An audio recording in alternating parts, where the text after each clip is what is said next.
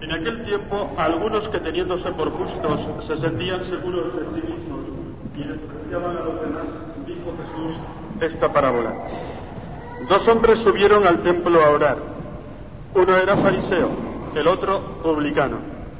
El fariseo, erguido, oraba así en su interior. Oh Dios, te doy gracias porque no soy como los demás, ladrones, injustos, adúlteros, ni como ese publicano. Ayuno dos veces por semana y pago el diezmo de todo lo que tengo. El publicano, en cambio, se quedó atrás y no se atrevía ni a levantar los ojos al cielo. Solo se golpeaba el pecho diciendo, Oh Dios, ten compasión de este pecador. Os digo que éste bajó a su casa justificado y aquel no. Porque todo el que se enaltece será humillado y el que se humilla será enaltecido. Palabra del Señor. Gloria a ti, Señor Jesús.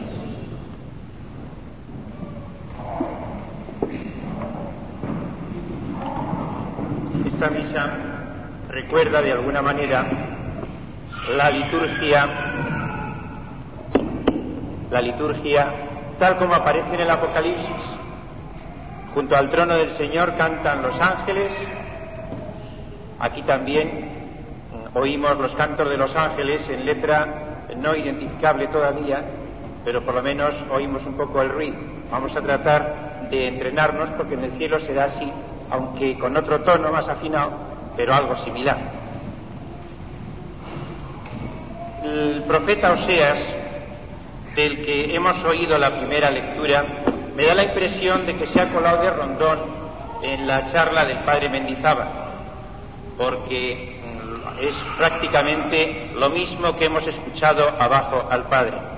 Estamos en un periodo ahora de cuaresma, como sabéis, la cuaresma es preparación para la Pascua, pero existe el peligro de ver la cuaresma un poco sombríamente, de pensar que en la cuaresma lo que tenemos que hacer es un propósito de vida, es cambiar, es un, una reforma interior, pero lo tenemos que hacer nosotros.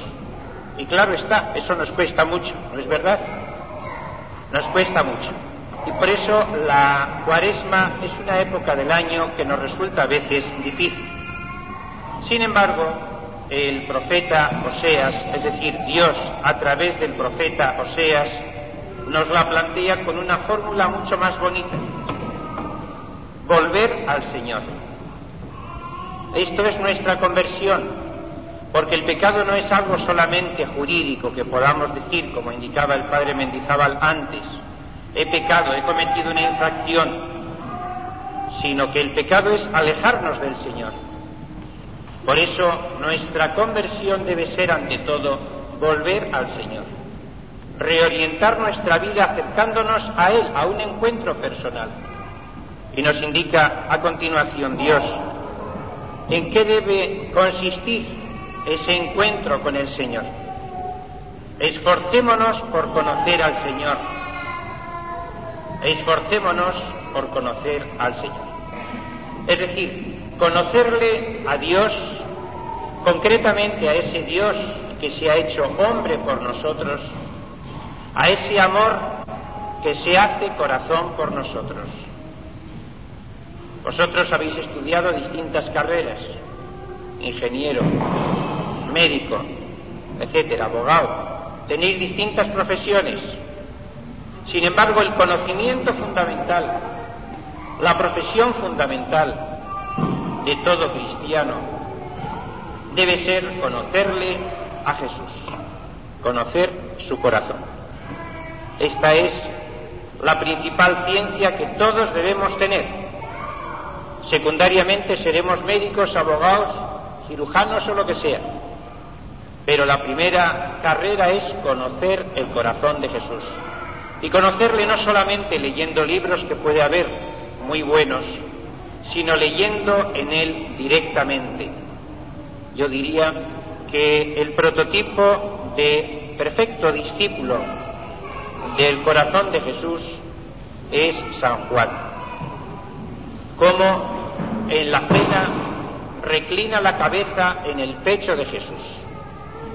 Y fijaos que Juan, que no se cita a sí mismo en todo el Evangelio con su propio nombre, a partir del momento en que reclina la cabeza en el pecho de Jesús, y esto ocurre ya al final de su Evangelio, quedan solamente dos capítulos, a partir de ahí siempre se citará con esta expresión, el discípulo al que Jesús amaba. ¿Qué sentiría cuando en la última cena reclinó su cabeza en el pecho de Jesús? ¿Qué pudo oír en aquellos latidos? Que siente que su personalidad se transforma y se siente el discípulo querido, el discípulo amado de Jesús. ¿Qué podría sentir? Nosotros también tenemos que reclinar nuestra cabeza en el pecho de Jesús. Allí es donde aprenderemos el mejor concierto, oyendo los latidos de su corazón. Porque en cada latido nos está diciendo, te quiero, te amo. Y a continuación de la última cena, el escenario se traslada al Calvario. Y allí está San Juan mirando fijamente el costado de Jesús, tanto que me atrevo a decir que si el soldado no le hubiera abierto con la lanza, Juan le hubiera abierto con la profundidad de su mirada. Vosotros sabéis que uno de los métodos que se utilizan ahora en medicina para operaciones quirúrgicas delicadas es con los rayos láser.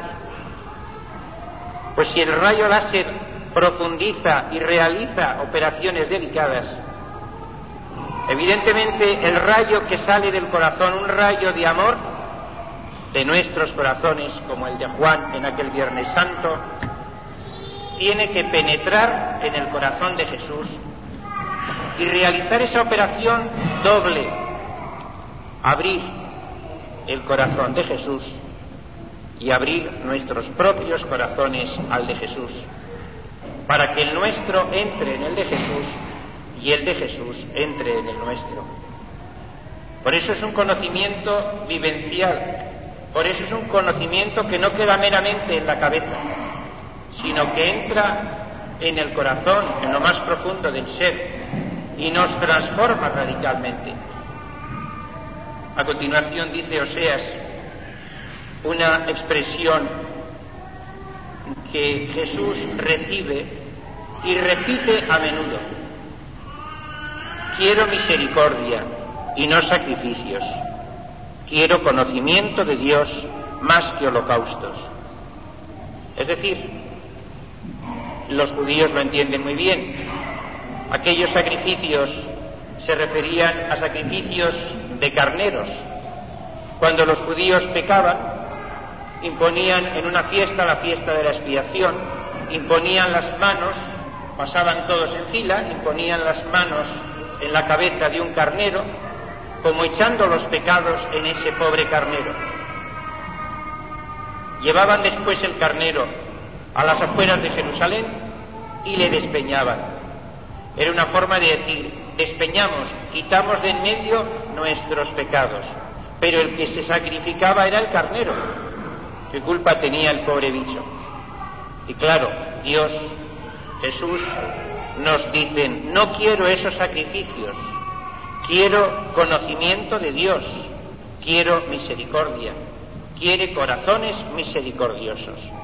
Vosotros sabéis lo que significa en hebreo la palabra misericordia, porque en castellano puede tener un sentido pobre, que a veces entendemos por misericordia meramente dar una limosna a un pobre.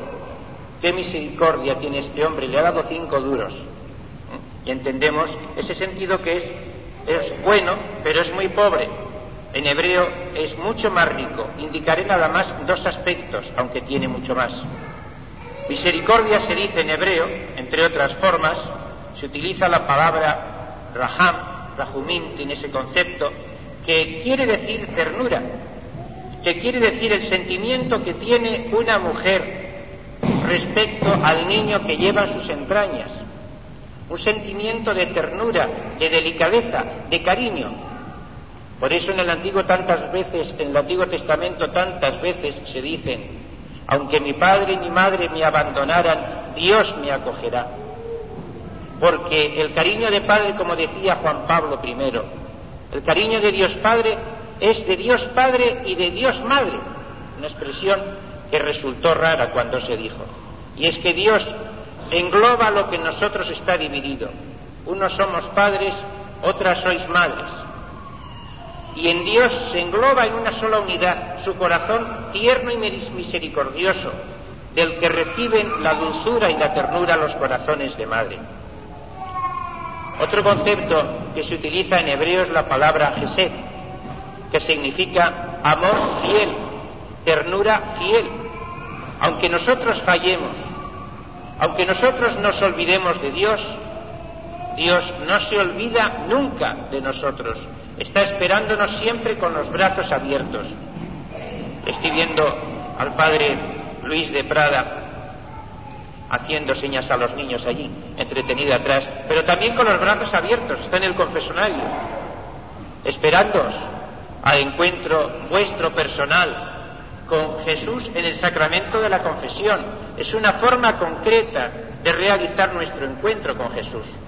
Otra forma concreta en la Eucaristía, otra forma en la oración, otra forma, toda nuestra vida debe ser un encuentro fiel con Jesús. Aunque nosotros fallemos tantas veces, Él nos acoge no setenta, sino setenta veces siete, siempre. Está con el corazón abierto, deseando que nosotros entremos en Él, profundicemos en Él, tengamos su mismo corazón misericordioso, no una misericordia parecida a la suya, no una misericordia solamente imagen de la suya, sino la suya, porque ya nuestro corazón no es nuestro, sino que es el corazón de Jesús el que vive en nosotros. Vamos a pedir a la Virgen en este día suyo, en este sábado de Cuaresma, que realice ese intercambio de corazones, que quite nuestro corazón de piedra y ponga en nosotros un corazón de carne, o mejor, un corazón de fuego, que sea el mismo corazón de Jesús, para que podamos decir, parafraseando a San Pablo, vivo, pero ya no soy yo quien vive, es Cristo quien vive en mí. Amo, pero ya no soy yo quien ama, es el corazón de Jesús el que ama en mí. Y así sea.